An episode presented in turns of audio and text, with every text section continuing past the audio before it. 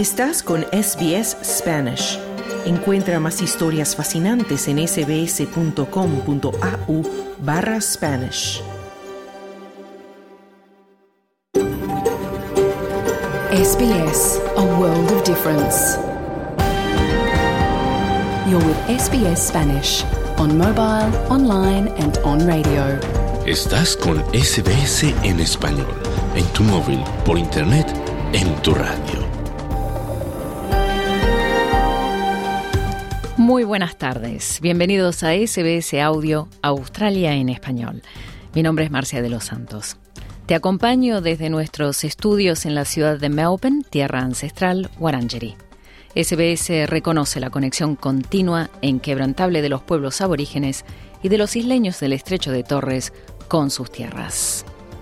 Con motivo de la Navidad y los planes de comida para esta fecha que está a la vuelta de la esquina, hoy vamos a explorar el tema de bush tucker, un término que generalmente se refiere a todos los alimentos nativos que puedes encontrar en los bosques, las playas e incluso en los jardines botánicos de este país. También hablaremos de la suspensión de secuestros con fines extorsivos de la guerrilla colombiana del ELN. Pero primero vamos con Claudio Vázquez y el boletín de noticias de este miércoles 20 de diciembre de 2023.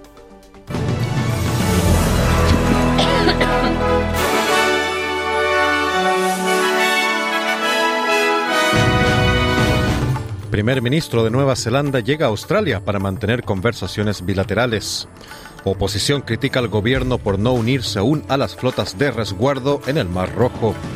Cruz Roja finaliza sus operaciones en Nicaragua ante petición del gobierno. Estos son los titulares del miércoles 20 de diciembre.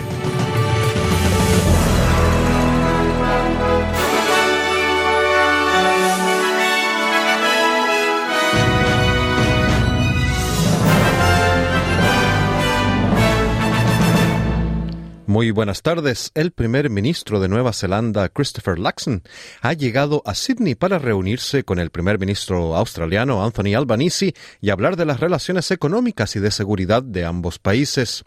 Antes del viaje, Luxon declaró que es necesario centrarse más en mejorar el entorno empresarial tanto en Nueva Zelanda como en Australia. Se trata de la primera visita oficial a Australia desde que es primer ministro y se espera que las conversaciones se centren en la seguridad regional y el comercio entre los dos países. Laxon ha rendido homenaje a la relación entre Australia y Nueva Zelanda. Uh, I am very pleased that the Trans-Tasman bond remains as strong as ever. Estoy muy satisfecho de que el vínculo transtasmano siga siendo tan fuerte como siempre y se ha forjado a través del espíritu Anzac en las playas de Galípoli, pero sobre todo por 80 años de representación diplomática y como dijo el primer ministro australiano, 40 años de nuestra relación económica más estrecha, decía el primer ministro neozelandés Laxon. Australia se ha unido a 44 otras naciones en la condena a los recientes ataques de militantes Houthi contra buques comerciales que viajan a través del Mar Rojo. La condena se produce tras el lanzamiento por parte de Estados Unidos de una operación con fuerzas especiales de 10 países para salvaguardar el comercio en la zona. El ministro adjunto de Defensa, Matt eh, Thistlewhite, ha revelado que Australia aún está considerando si unirse o no a la fuerza de tarea, lo que requeriría el envío de buques de guerra a la región. La, la líder adjunta de la oposición, Susan Lai, ha criticado el retraso en la decisión. Why is it taking so long to give our allies the response that they deserve? Is it because we lack the will? ¿Por qué tardamos tanto en dar a nuestros aliados la respuesta que se merecen? ¿Es porque nos falta voluntad o porque nos falta capacidad? ¿Por qué? Esto es debilidad e indecisión por parte de nuestro primer ministro. Solíamos aparecer y solíamos estar ahí con nuestros aliados cuando nos necesitaban. Solíamos apoyar esfuerzos internacionales como estos. Nuestros aliados merecen que seamos honestos, directos y receptivos, decía Lai. Los empresarios de Kern afirman que las inundaciones de la región han supuesto un duro golpe para sus negocios, ya que el periodo navideño, habitualmente muy activo, se está viendo obstaculizado por las inundaciones y el cierre de aeropuertos. Mientras los agricultores esperan que las inundaciones afecten gravemente a la producción de sus cultivos, otras empresas temen que el ciclón y las inundaciones frenen el turismo en Queensland, ya que los turistas temen viajar a las zonas afectadas. Un empresario de Cairns afirma que su negocio de cruceros por los arrecifes de coral ha sufrido grandes pérdidas en las últimas semanas.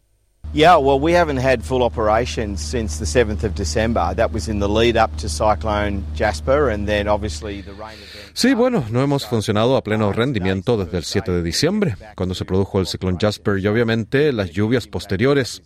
Hoy es el primer día que volvemos a funcionar a pleno rendimiento, así que el impacto en nuestro negocio ha sido enorme. Probablemente hemos perdido unas 3.000 personas que habríamos contratado durante ese periodo, así que estamos hablando de más de 600 mil dólares en ingresos que no recibiremos, decía el empresario de Cairns. Las personas que hayan sufrido pérdidas significativas a causa de las inundaciones podrán acogerse a los pagos únicos de recuperación tras esta catástrofe.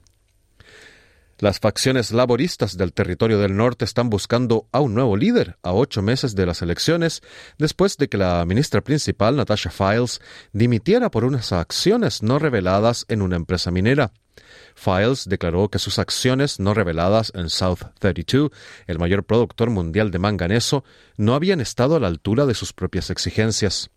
Nicole Manison, tesorera del Territorio del Norte, regresó de sus vacaciones en Bali para presentarse como candidata a la jefatura del partido, mientras que el ministro de Infraestructuras, Joel Bowden, y el fiscal general del territorio, Chancey Peach, también forman parte de la lista. Pero la líder de la oposición en el territorio del norte, Lia Finocchiaro, declaró a Sky, a Sky News que un cambio de líder laborista no va a resolver los problemas actuales del territorio. Ultimately, Territorians aren't silly people, and Labor have been treating them like fools for a very long time. En última instancia, los habitantes del territorio no son tontos, y los laboristas llevan mucho tiempo tratándolos como tales. Tenemos unos niveles de delincuencia que se disparan y una economía que retrocede, y un equipo laborista perseguido por el escándalo, especialmente este año. Sencillamente no pueden ocuparse de los temas que son importantes para los habitantes del territorio. Así que jugar a las sillas musicales no va a insuflar nueva vida a este gobierno, decía Finocchiaro. Vamos ahora a noticias internacionales. Se ha retrasado la votación en el Consejo de Seguridad de las Naciones Unidas sobre un alto al fuego humanitario entre Israel y Hamas, a petición de Estados Unidos. A principios de mes, Estados Unidos vetó una resolución similar. Los Estados miembros están inmersos en intensas negociaciones antes de la votación para tratar de resolver las cuestiones pendientes. El portavoz del Departamento de Estado estadounidense, Matthew Miller, afirmó que Estados Unidos está colaborando constructivamente con sus colegas del Consejo de Seguridad para abordar las cuestiones pendientes. We fully support addressing the humanitarian needs of the people of Gaza, as this resolution should set out to do. Apoyamos plenamente que se atiendan las necesidades humanitarias de la población de Gaza, como debería ser el objetivo de esta resolución. Y estamos trabajando en estas cuestiones con otros países del Consejo de Seguridad. Hemos dejado muy claro a Israel que creemos que debe hacer más para vigilar y prevenir la violencia extremista de los colonos en Cisjordania. Y hemos tomado nuestras propias medidas para responsabilizar a los colonos extremistas cuando cometen actos violentos. Y seguiremos haciéndolo y seguiremos hablando de ello tanto en voz alta desde aquí como directamente a Israel, decía Miller. Por su parte, el presidente de Israel, Isaac Herzog, afirmó que su país está preparado para otra pausa humanitaria con el fin de garantizar la liberación de los rehenes retenidos en la franja de Gaza. Algunos de los aliados más cercanos de Israel, como Francia, Reino Unido y Alemania, se han unido a los llamamientos mundiales en favor de un alto al fuego pero Estados Unidos afirma que las conversaciones no han llegado a un punto en el que sea inminente un nuevo acuerdo. Herzog afirma que ahora depende de Hamas que se produzca una pausa humanitaria.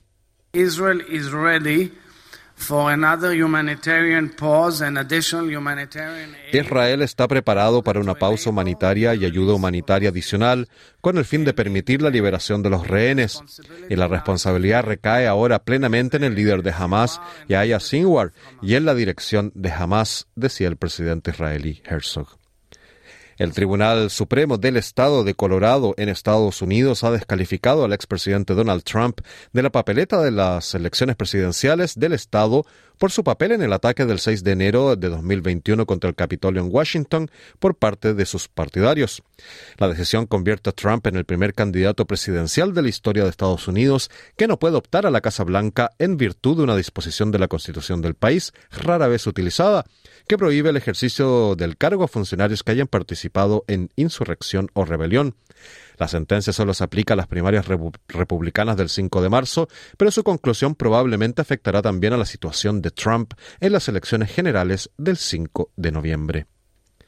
Y en noticias de Latinoamérica se ha dado por finalizada la misión de la Cruz Roja en Nicaragua. Así lo anunció el lunes el organismo humanitario tras un pedido del gobierno del presidente Daniel Ortega. El Comité Internacional de la Cruz Roja y las autoridades nicaragüenses habían firmado en enero de 2019 un acuerdo para visitar a personas presas. La organización había abierto su misión un año atrás cuando Ortega enfrentó tres meses de protestas que dejaron unos 300 muertos según la ONU. Dicho apoyo se enfocaba en restablecer el contacto entre personas presas y sus familiares, así como capacitar a las fuerzas de seguridad en la aplicación del derecho internacional humanitario.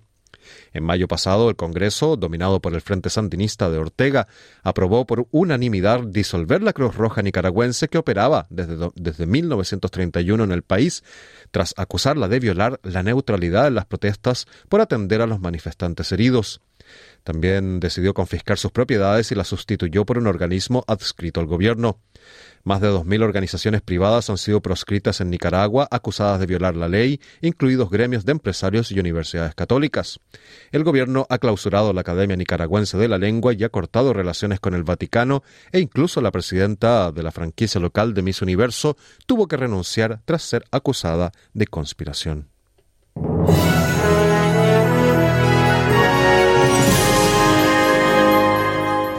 Y en el informe del tiempo del día de hoy, Perth tendrá vientos amainando y mayormente soleado con una máxima de 35. Adelaide estará mayormente soleado con una máxima de 21. Melbourne parcialmente nublado con 19 de máxima. Hobart, algunas precipitaciones con 17 de máxima. Canberra, por su parte, chubascos y un tope de 19 grados. Sydney tendrá lluvias por la tarde con una máxima de 22 grados. Brisbane, posibles precipitaciones con una máxima de 31 grados. Cairns tendrá algunas lluvias y un tope de 30 grados. Y Darwin, lluvias y posible tormenta con una máxima de 34 grados. Este fue el boletín de noticias del miércoles 20 de diciembre, pero no te vayas que de inmediato comienza tu programa de SBS Audio Australia en Español con mucha más información. Muy buenas tardes.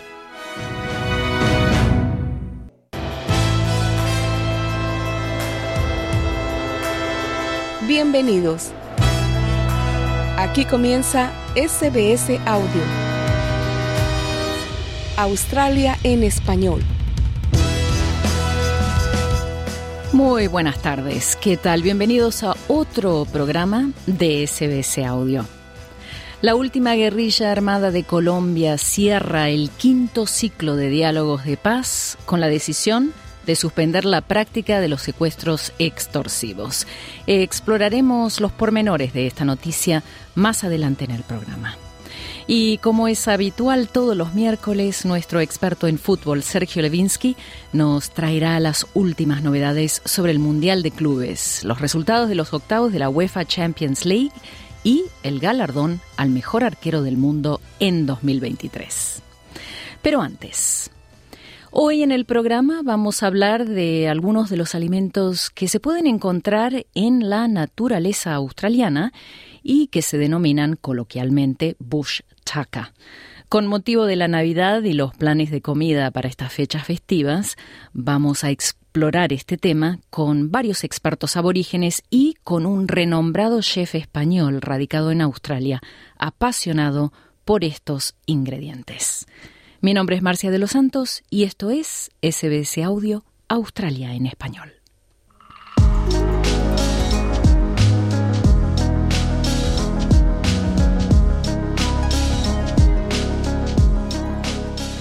¿Alguna vez consideraste experimentar en tu cocina con ingredientes autóctonos de Australia? Pues los aborígenes australianos han estado utilizando una amplia variedad de ingredientes que consiguen en diferentes partes de los bosques, playas e incluso jardines botánicos del país y lo hacen para complementar platos tradicionales de Navidad que trajeron los europeos. Estos ingredientes son únicos y forman parte del patrimonio cultural de Australia. Entablar conversaciones sobre los orígenes de algunos de estos ingredientes representa una forma muy especial de rendirle homenaje al diverso tapiz de tradiciones culinarias que provienen de las culturas aborígenes australianas. Y es que los ingredientes autóctonos de Australia no, son, no solo son saludables, sino que también ofrecen una oportunidad para agregar sabores únicos del país a los platos tradicionales, especialmente en época de Navidad. Diamond Coulthard pertenece al pueblo origen de Adnyamatana y Diri, de los Flinders Ranges. Es coautor del libro First Nations Food Companion and Wonju Mai, Introducing Native Australian Ingredients to Your Kitchen. Ese es el título del libro. Él explica que, al igual que cualquier experiencia culinaria, la incorporación de ingredientes autóctonos australianos exige al cocinero a explorar e investigar la comida con mayor profundidad. ¿Y qué mejor momento para embarcarse en esta sabrosa exploración que durante esta temporada festiva? Escuchemos. But ultimately, those who are cooking at home, what we like to encourage is this experimentation with the different natives and just embodying it and celebrating it within your cooking. So for Christmas, Para aquellos que cocinan en casa, lo que nos gusta fomentar es la experimentación. Entonces, para Navidad, hay una variedad de formas diferentes en las que puedes usar estos ingredientes y también hay muchas recetas diferentes en línea. Pero en lugar de tratar de seguir una receta completamente nueva con ingredientes nativos, Diamond recomienda sustituir tus ingredientes habituales con variedades nativas. Por ejemplo, en las ensaladas puedes reemplazar la espinaca por hojas de warrigal o los espárragos por hinojo nativo. Y cuando se trata de los platos principales, puedes explorar sazonar tus comidas con ingredientes autóctonos. on mains for Christmas for us. Generally, it is warm food, so it's your turkey, it's your chicken, it's, it's your fish, it's your lamb. Para nosotros, las principales comidas navideñas generalmente incluyen comida caliente, por ejemplo un pavo, pollo, pescado o cordero. Entonces, si estás pensando en preparar un cordero, tal vez puedas usar la sal que llamamos salt bush. O con tu pollo o pavo puedes usar cera de Geraltan. La cera de Geraltan tiene un hermoso sabor cítrico que se puede usar como relleno debajo de la piel del pollo. O si eres alguien a quien le encanta el pescado o los mariscos puedes preparar ostras o langostinos con limas, autóctonas que son frutas pequeñas. Arabella Douglas, del pueblo de origen de Minyun Bull, es una de las fundadoras de Curry Country, una organización líder de las primeras naciones que facilita la conexión a través de la inmersión cultural. Ella sugiere que antes de usar ingredientes autóctonos, nos preguntemos qué verduras o frutas están en temporada y coinciden con el verano del hemisferio sur. Fresh food, fresh seafood, light eating, nos referimos a mariscos frescos porque es muy liviano, natural y local. Gambas y mariscos son perfectos. Ambos alimentos autóctonos, claro, todos los mariscos son autóctonos. Pero los mariscos son exactamente lo que deberíamos comer. Las gambas y los cangrejos son imprescindibles para la familia Douglas. Y el truco está en usar condimentos que los acompañen, explica Arabella, haciendo hincapié en la importancia de preparar condimentos complementarios para mejorar la experiencia.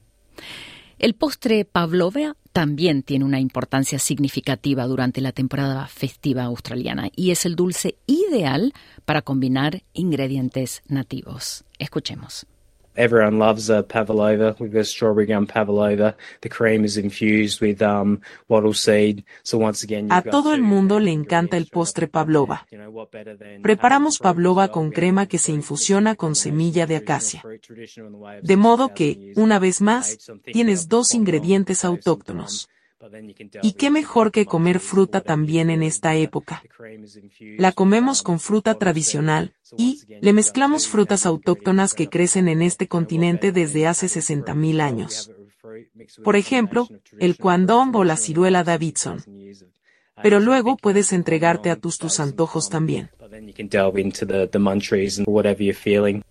En SBS Audio conversamos con el chef español radicado en Australia, Rubén López Mesa de Eat Spanish, un experto en comida española y en estos momentos muy apasionado por aprender todo lo posible acerca de los ingredientes autóctonos que se pueden utilizar en los platos tradicionales de Australia.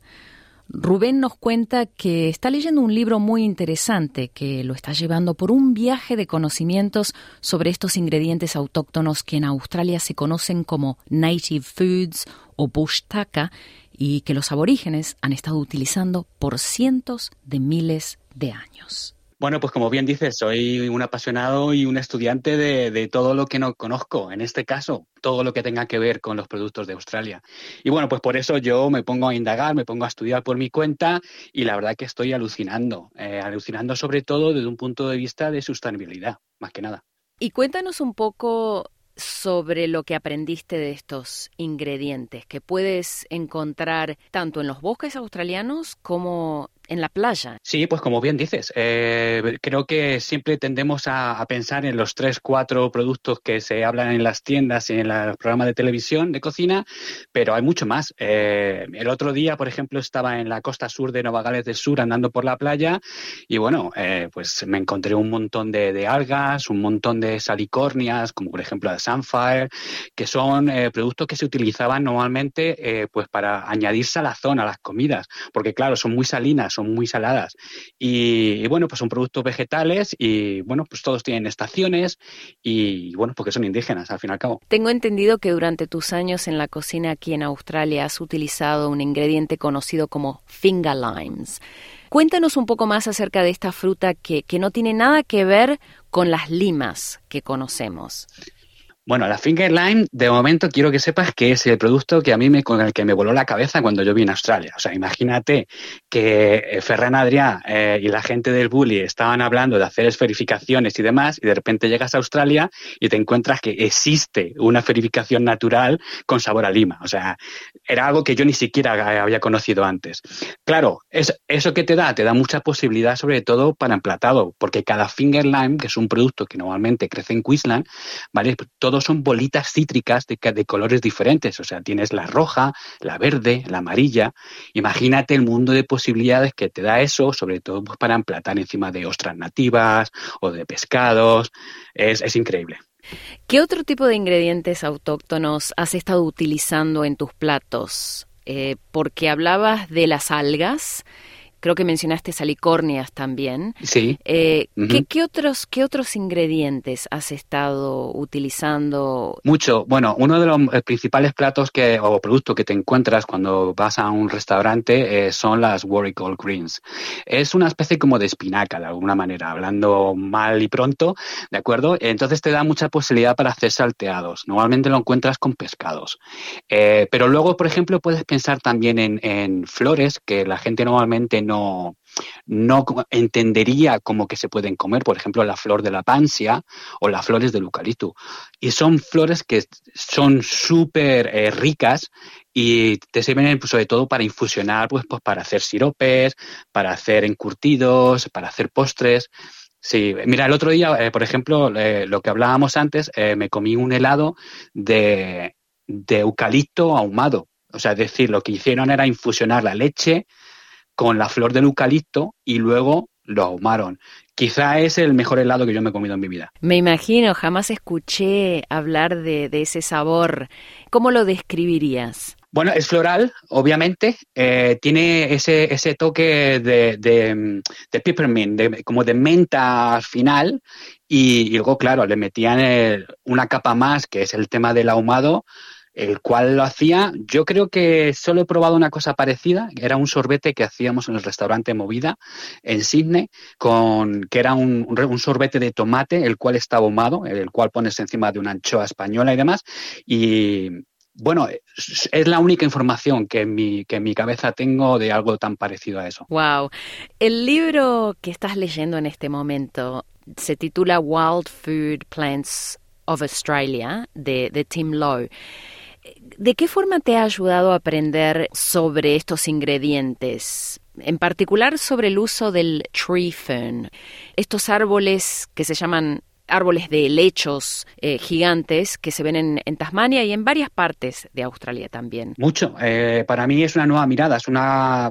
Imagínate que de repente te ponen una clase, unas gafas y, eres capaz de ver cosas que antes no veías. ¿no? Eh, me voy a Tasmania ahora el mes que viene a hacer una caminata porque me gusta hacer mucho trekking y demás y hiking. Y estaba intentando buscar sobre todo plantas y frutos que pudiera encontrarme durante este proyecto que voy a hacer. Y uno de ellos es justamente lo que estabas hablando. Es que en, el fern, en los helechos, se, hay estudios en los que se dieron cuenta que justamente la parte de arriba, lo que es el tronco del helecho, estaban como cortados. Y es porque eh, los indígenas de, Tasmania eh, tenían una deficiencia de, starch, ¿de acuerdo? Entonces lo que hacían es que lo cogían y luego a partir de ahí lo utilizaban, pues como nosotros utilizamos pues, para hacer nuestras pastas, nuestro pan o demás algo que yo nunca había escuchado y que pero que tiene todo el sentido del mundo, la verdad. ¿De qué manera piensas que estas Navidades las personas podrían experimentar con algunos de estos ingredientes? Obviamente no los helechos que encuentras en los bosques eh, de Australia, ¿no? Pero ¿cuáles son las otras algunos de los otros ingredientes que en tu opinión las personas podrían utilizar y agregarlos a sus platos tradicionales, a nuestros platos tradicionales? Bueno, yo creo que de momento ahí hay dos cosas eh, referentes a esa pregunta. Primero es dónde conseguirlo eh, y cómo conseguir estos productos. Eh, cada vez hay más en los supermercados, pero ahora lo podéis comprar todo online. ¿De, acuerdo? Yo recomendaría que la gente intente utilizar sobre todo las algas. Las algas es, el es uno de los productos del futuro y, tiene un montón de, de cosas que podemos hablar otro día si quieres, ¿vale? Pero por ejemplo, ejemplo, los finger lime es algo que pues, se puede utilizar sobre todo pues tema de marisco, en unas gambas y demás. Eh, pero claro, eh, si ya te quieres meter, por ejemplo, a un poquito, a gastarte un poquito más, puedes intentar buscar eh, cosas como, por ejemplo, el sea celery, ¿vale? Que, o, o, el parsley, que son productos de mar, pero que los puedes conseguir y eso luego te puede, por ejemplo, dar unas tonalidades diferentes para hacer unas sales o para hacer unos tipos de encurtidos que son diferentes. Fantástico. Rubén López Mesa de Eat Spanish, chef español radicado en Australia. Muchísimas gracias por compartir todos tus conocimientos y experiencias sobre la comida autóctona australiana, los ingredientes de push taka, esta tarde en SBS Audio Australia en español. Muchas gracias. Estás escuchando SBS en español.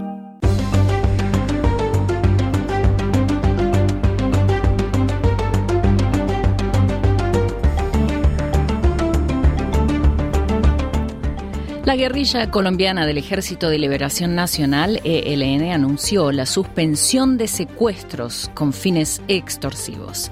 La inteligencia militar calcula que este grupo recibe mensualmente 18 mil millones de pesos colombianos por estos ilícitos. Nuestro corresponsal en Latinoamérica, Wilfredo Salamanca, amplía la noticia. La última guerrilla en armas de Colombia anunció el abandono de la práctica del secuestro con fines extorsivos. El anuncio llegó al finalizar el quinto ciclo de los diálogos en México entre el gobierno del presidente Gustavo Petro y el izquierdista Ejército de Liberación Nacional ELN.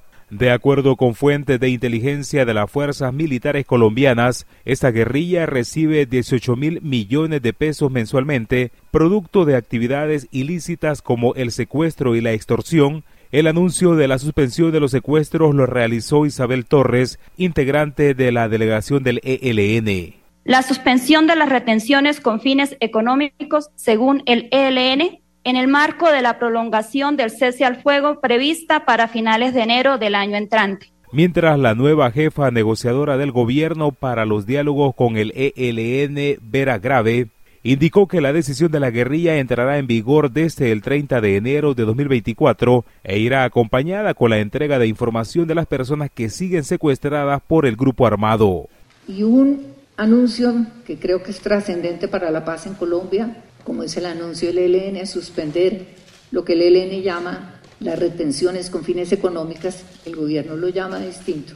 Esto ligado a la prórroga del cese al fuego y a un compromiso conjunto del ELN con el gobierno de suministrar información sobre las personas en cautiverio. La postura del ELN acerca de los secuestros cambia a poco de cumplirse dos meses del episodio más tenso que ha sostenido con el gobierno de Gustavo Petro en plenas negociaciones, el secuestro de Luis Manuel Mane Díaz, padre del futbolista Luis Díaz. El grupo armado que finalmente liberó a Díaz tras 12 días retenido justificó de diversas maneras este plagio, mientras Silenis Marulanda encabezó marchas para exigir la liberación de su compañero de vida toda la que lo tienen en su poder, que me lo liberen ya, que nosotros queremos tenerlo en nuestro hogar. ¡Liberación! ¿Qué quiere Barranca? ¡Libertad para en una columna de opinión, el comandante del ELN, Antonio García, aseguró que la organización es pobre y que en esa medida las estructuras del grupo armado tenían permitido ejecutar acciones orientadas al mantenimiento de sus finanzas. Según datos de Grupo de Acción Unificada de la Libertad Personal Gaula de la Policía de Colombia, este año han sido secuestradas 273 personas y 30 permanecerían aún en cautiverio. Uno de los secuestrados en Santander es el abogado y ganadero Antonio Mena, según su hijo Marcel. Es que tenemos una incertidumbre muy grande a raíz del secuestro de mi papá porque ya son cinco meses y medio está cumpliendo de que se lo llevaron desde el 26 de mayo no nos han llamado, no nos han pedido, no, han hecho una negociación. Mi papá es operado de corazón abierto. Él, pues, gracias a Dios había quedado muy bien, pero imagínate, son cosas que debe estarse medicando, controlando y haciendo sus debidos chequeos. Mientras los grupos de acción unificada por la libertad personal Gaula de la Policía Nacional reportan un aumento del 50% en el número de secuestros en Colombia en 2023, identificando a la disidencia de la FARC comandadas por Iván Mordisco y al grupo armado ELN como responsable de tener en cautiverio a varias personas en diferentes regiones del país suramericano. Por su parte, Juan Camilo Restrepo, ex negociador de paz con el ELN en el gobierno de Juan Manuel Santos, se refirió al anuncio de que esta guerrilla se comprometió a dejar de secuestrar con fines extorsivos. Yo creo que la noticia de hoy es muy importante. En los días anteriores estuvieron estos diálogos a punto de romperse. ¿Por qué razón? Por las declaraciones disparatadas que estaba haciendo el ELN para justificar lo que es injustificable, el mantenimiento del secuestro. Al renunciar a esta práctica, pues se abre el camino para que la mesa siga adelante y el propósito de alcanzar algún día la paz con el ELN pues queda sobre la mesa y los términos de referencia. El anuncio del ELN se da a conocer después de que el Estado Mayor Central, es decir, la mayor disidencia de la extinta guerrilla de la FARC, comunicara una decisión similar acerca de los secuestros, mientras la Fundación Paz y Reconciliación Pares compartió recientemente su análisis del flagelo del secuestro en Colombia desde que se implementó la política de paz total del gobierno de Gustavo Petro señala que una posible causa que ha llevado al incremento en el secuestro en Colombia es la baja en el precio de la cocaína y el aumento del valor de los insumos para su preparación. Para SBS Audio informó Wilfredo Salamanca. Hablemos de fútbol.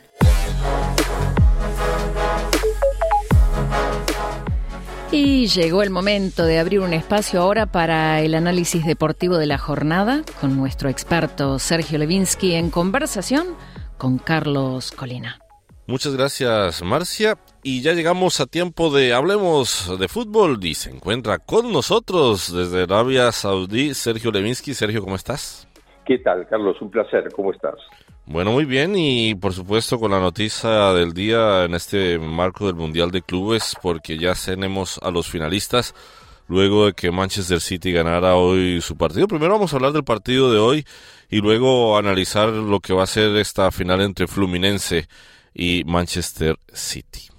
Sí, perfecto, Carlos. Hay que decir que el Manchester City ganó un partido casi caminando frente al Red Suragua de Japón, un resultado lógico y previsto por 3 a 0 eh, más allá de que le costó los primeros 25 minutos, yo creo que más por impericia del City, que no está atravesando un gran momento en la Premier League, y se notó mucho en algunos jugadores un poco fastidiados, y otros que físicamente no están del todo bien, pero bueno, Manchester City no le puso a Red Suragua eh, todo su, equipo principal.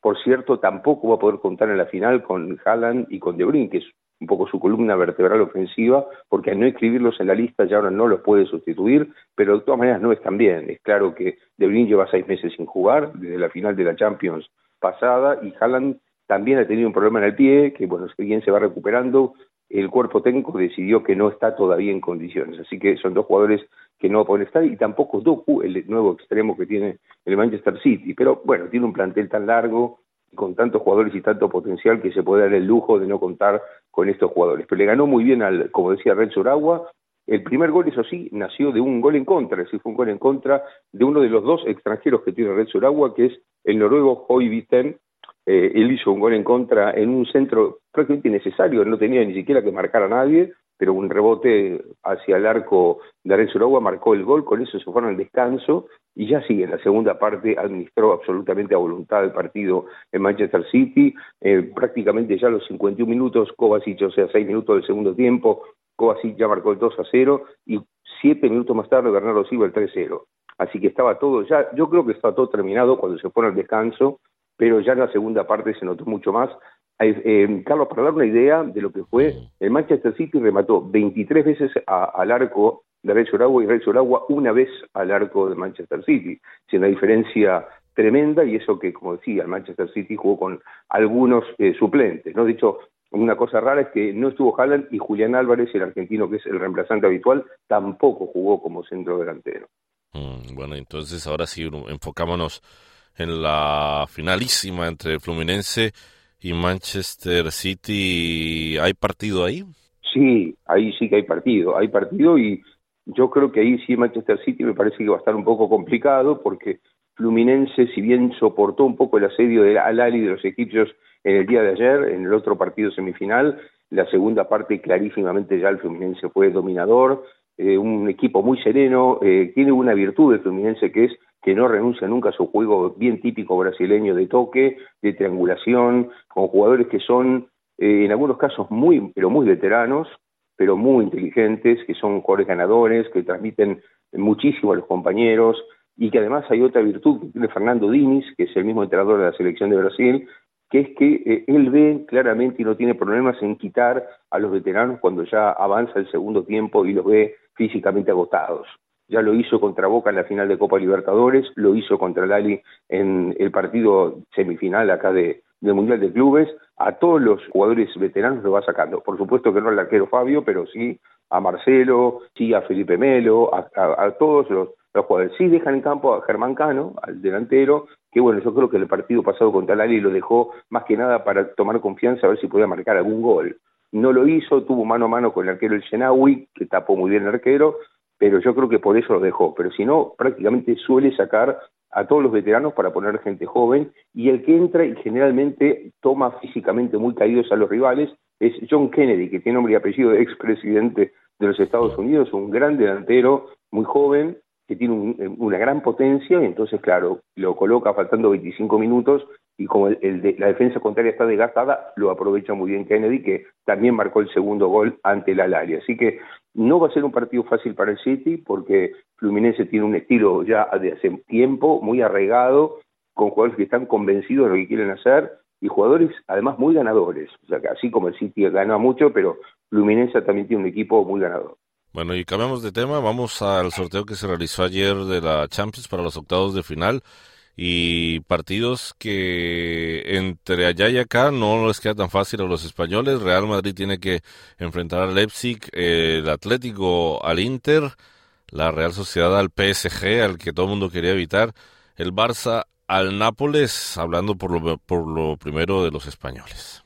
Sí, efectivamente, Carlos. No han tenido tampoco terrible mala suerte, pero tampoco se puede decir que hayan estado afortunados en el sorteo, ¿no? Especialmente Barcelona y Atlético Madrid, porque bueno, Barcelona tiene que jugar ante un Nápoles que ya enfrentó en, la Europa League la temporada pasada, ahora se vuelven a enfrentar, pero en Champions League en, en octavos de final, dos equipos que ganaron sus ligas en la temporada pasada, es decir, equipos muy parejos, ¿no? Que han ganado las ligas propias la, temporada pasada y en esta liga los dos están no tan bien como el año pasado, pero bueno, faltan dos meses y todavía los dos pueden cambiar mucho, además con la, eh, la apertura del mercado de invierno que comienza ahora, ¿no?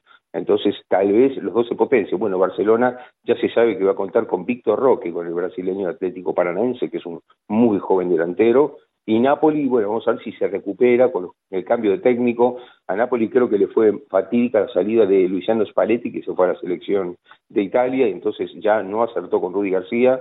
Y bueno, ahora otra vez con un nuevo entrenador, a ver si eh, mejora un poco la, la situación. Pero bueno, tiene potencial para complicar al Barcelona y como decías, Leipzig es un equipo muy duro que jugó en el, grupo de Manchester City, que logró la clasificación muy pronto, igual que el City, pero Leipzig también lo acompañó y faltando dos, tres jornadas ya estaba clasificado para octavo de final. Va a ser un equipo duro, estos equipos alemanes trajinadores, ante un Real Madrid que está muy acostumbrado igualmente a estas exigencias y que crece mucho en la Champions siempre. Son jugadores muy ganadores los del Real Madrid. Y bueno, además el Real Madrid está haciendo una buena liga, más allá de lo que está haciendo el Girona, Así que vamos a ver qué pasa en ese partido. Durísimo, en cambio, es el partido que tiene Atlético Madrid ante el Inter, ¿no?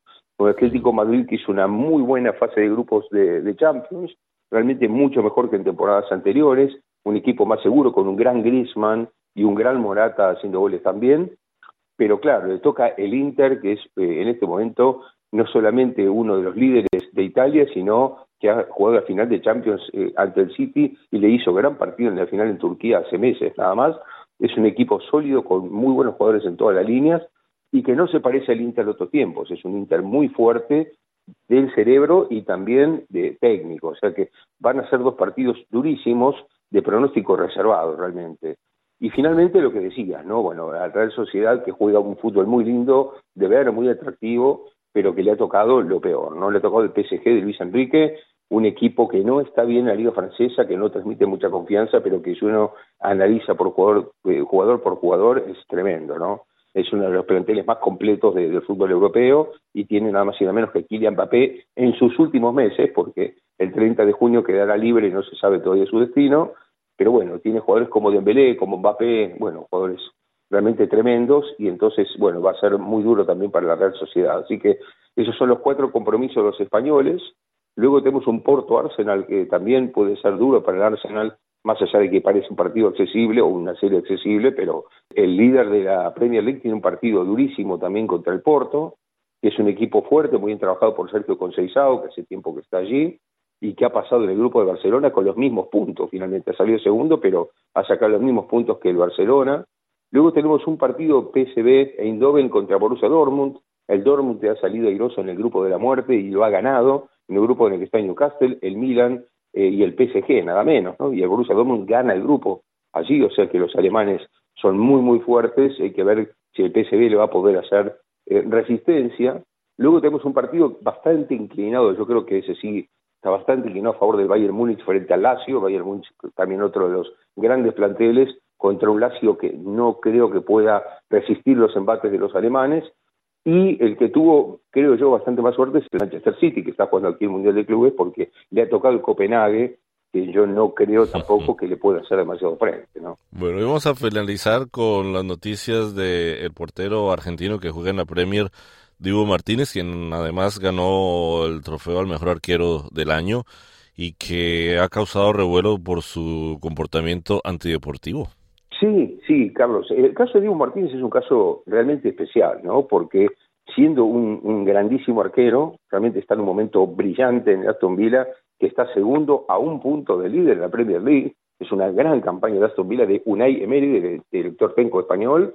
Solamente un punto el Arsenal comparte el segundo lugar con el Liverpool. Es una campaña extraordinaria y Diego Martínez ha tenido un año sensacional como arquero. Lo que se le discute a Diego Martínez son algunas actitudes dentro del campo de juego.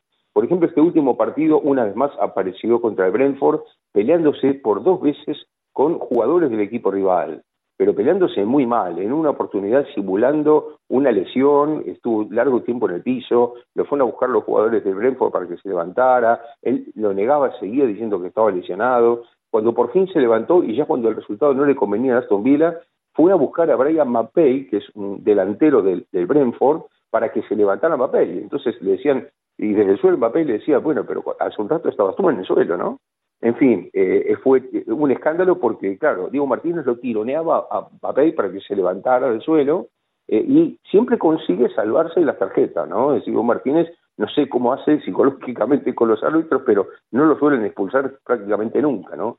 Y esto se le suma, claro, otras actitudes que viene teniendo Diego Martínez en la Premier League durante el año y también las que tuvo en el Mundial, por ejemplo, que lo ganó. ¿Te acuerdas en la definición por penales cuando tiró el balón lejos a Chouameni para que pateara el suyo? Eh, tuvo actitudes así, o por ejemplo, en la entrega de premios, cuando dieron el guante de oro, lo que hizo, un gesto obsceno que delante incluso de los jeques, es decir, una situación realmente rara, que fue muy criticada por los medios, y es más, Carlos, se dice que Diego Martínez no está en un equipo todavía más grande de los top six ingleses por estas actitudes, justamente, ¿no? Son actitudes que no gustan en el fútbol europeo, en el fútbol inglés, y hay ya un periódico, el Daily Mail, que a través de Mike Keegan, uno de sus comentaristas, directamente lo trató de idiota a Diego Martínez. Dijo, es un idiota y da vergüenza, es un gran arquero, pero realmente muestra que es un idiota en el campo, ¿no? Y eh, esto se suma a algo más increíble todavía. Sabes que con Mapei, que es este jugador con el que tuvo incidentes, eh, estuvo a punto de jugar Mapei de selección argentina, porque Mapei tiene madre argentina. Entonces, eh, Scaloni estuvo mirando por un tiempo a Mapei, lo estuvo estudiando a ver si lo convocaba. O sea que yo no sé si Diego Martínez sabía esto, ¿no? Pero realmente fue muy extraña esa discusión y ahora las redes sociales, irónicamente, Mbappé escribió, eh, Emi, espero que te recuperes pronto de tu enfermedad, ¿no? Sergio Levinsky, ya hablamos de fútbol. Muchísimas gracias por haber conversado con nosotros aquí en SBS Audio y estamos escuchándonos, por supuesto, en la finalísima del el Mundial de Clubes. Muy bien, Carlos. Un abrazo y muchas gracias, como siempre. Un gran saludo. SBS Spanish. Comparte nuestras historias en Facebook.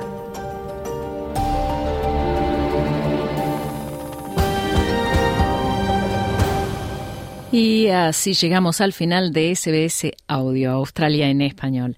Recuerda que en los próximos minutos este programa estará disponible en nuestra página de internet en sbs.com.au barra Spanish y también por la aplicación SBS Audio. No te olvides que también estamos en Facebook. Búscanos bajo el nombre SBS Spanish Australia en español y en Instagram. Gracias por tu compañía. Que tengas una hermosa tarde. Dale un like, comparte, comenta. Sigue a SBS Spanish en Facebook.